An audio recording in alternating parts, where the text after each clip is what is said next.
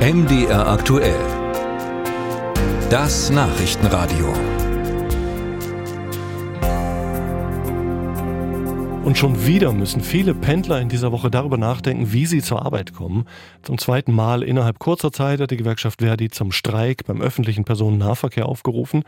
Das heißt, bundesweit dürften tausende Fahrten von Bussen und Bahnen ausfallen. Äh, S-Bahnen sind zunächst mal nicht betroffen, weil die ja in der Regel zur Deutschen Bahn gehören. Laut Verdi könnte eher zum Ende der Woche unter anderem auch der Stadtverkehr bei uns in Leipzig, Chemnitz oder Halle bestreikt werden.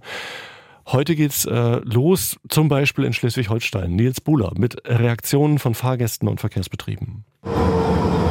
Leipzig, Haltestelle Richard-Lehmann-Straße. Aus der gut gefüllten Straßenbahn drängen die Fahrgäste nach draußen. Einige von ihnen waren schon vom letzten Streik betroffen. Das hatte ich vergessen. Da bin ich erstmal zur Haltestelle, habe gemerkt, oh, da fährt ja gar kein Bus. Und dann bin ich fast zu spät zur Arbeit gekommen. Also ich finde es richtig, dass die Beschäftigten im Nahverkehr streiken, wenn es darum geht, auch bessere Bedingungen zu haben. Also Nahverkehr ist halt was, was wo man überall sieht, dass die personelle Situation ja auch nicht so wirklich gut ist, wenn dann irgendwie äh, überall Linien auch mal ausfallen. Ich kann das immer nicht verstehen. Wir sollen kein Auto mehr fahren aus Umweltgründen und der öffentliche Nahverkehr und die Deutsche Bahn sind nicht zuverlässig. Das macht keinen Spaß. Die Gewerkschaft Verdi will mit den Streiks Druck auf die Arbeitgeber ausüben. Sie fordert kürzere Arbeitszeiten ohne Lohneinbußen, längere Ruhezeiten zwischen den Schichten und mehr Urlaubstage. Jens Maywald findet diese Forderungen überzogen. Im kommunalen Arbeitgeberverband Sachsen vertritt er fünf große Verkehrsbetriebe, darunter die Leipziger und Dresdner Verkehrsbetriebe und die Chemnitzer Verkehrs AG.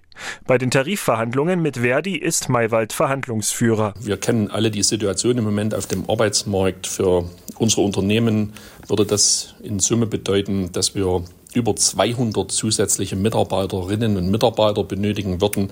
Deshalb lehnen wir Forderungen in diese Richtung, die also Arbeitszeitvolumen kosten, äh, grundsätzlich ab. In anderen Bundesländern fordert Verdi neben besseren Arbeitsbedingungen auch höhere Gehälter. In Sachsen-Anhalt geht es um 550 Euro mehr im Monat.